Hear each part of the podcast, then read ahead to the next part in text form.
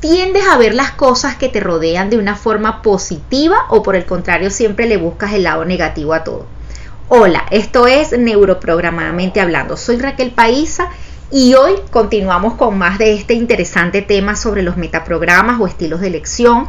Por eso te invito a que sigas escuchando porque esto es para ti.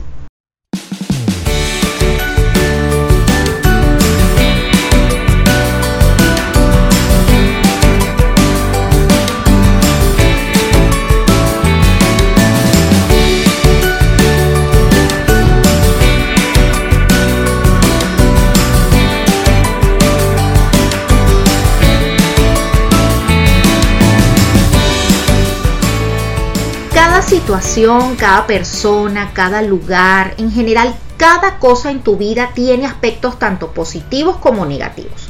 Pero cuando los describes según tu mirada del mundo, te vas a inclinar tan solo hacia una parte y vas a eliminar la otra.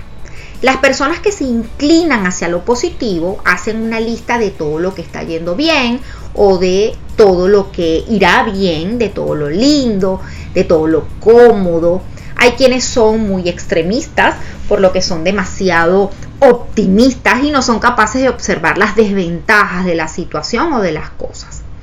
Por otro lado, las personas que se inclinan hacia lo negativo tienen una mayor predisposición a hacer una lista de todo lo que está mal, de todo lo que les desagrada o les parece feo hay quienes son muy extremistas también en este caso y son demasiado pesimistas y no pueden observar las ventajas o lo positivo de la situación o de las cosas. En cualquiera de los dos casos es muy importante que comprendas que ambos están viendo una parte de la situación, es decir, una cara de la moneda.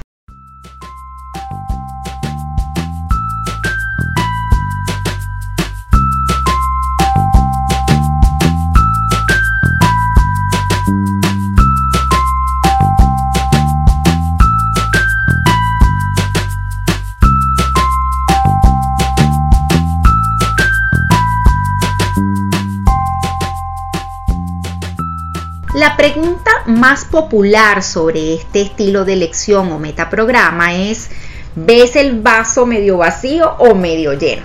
Este metaprograma se centra en la forma en que armas listas internamente sobre tus experiencias, basado en cómo las vives. En el estilo listas positivas, el enfoque es en aspectos contributivos, incluso en la adversidad inclusive aunque a veces peques de demasiado optimista. Y en el estilo de listas negativas, la tendencia es a enfocarte en el error, lo que está mal. ¿Y cómo te puede ayudar saber esto para tu comunicación con otros?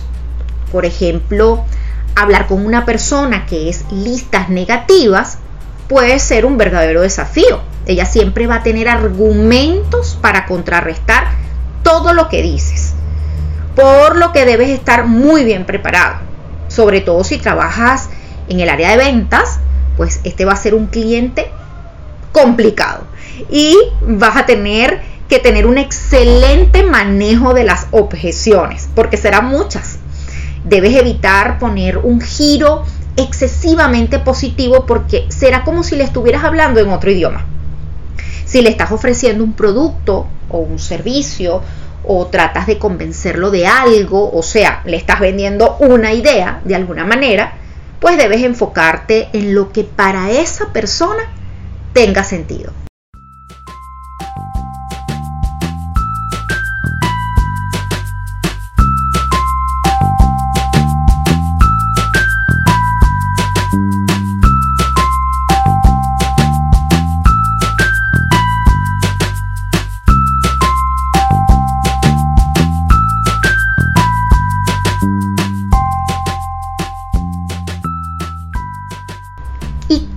Puedes identificar rápidamente si una persona es de listas positivas o de listas negativas? ¿O cuál es su tipo de elección? Si es positivo o negativo. Por supuesto, además de la típica pregunta de ¿ves el vaso medio vacío o medio lleno? Que seguramente ya se habrá aprendido la respuesta. Puedes decirle que recuerde una situación en su vida que no haya salido como esperaba, una situación difícil o en la que no haya tenido éxito. Por ejemplo, fue a una entrevista de trabajo y no lo seleccionaron. Eh, se separó de su pareja. Eh, su emprendimiento no salió como, como esperaba. O cualquier otra situación que considere. Y pregúntale qué piensa de esa situación. Debes estar muy atento a esa lista que hace. ¿Se centra en lo positivo o en lo negativo de la situación? Seguramente vas a notar una mezcla, pero siempre va a haber una tendencia, va a predominar una de las partes.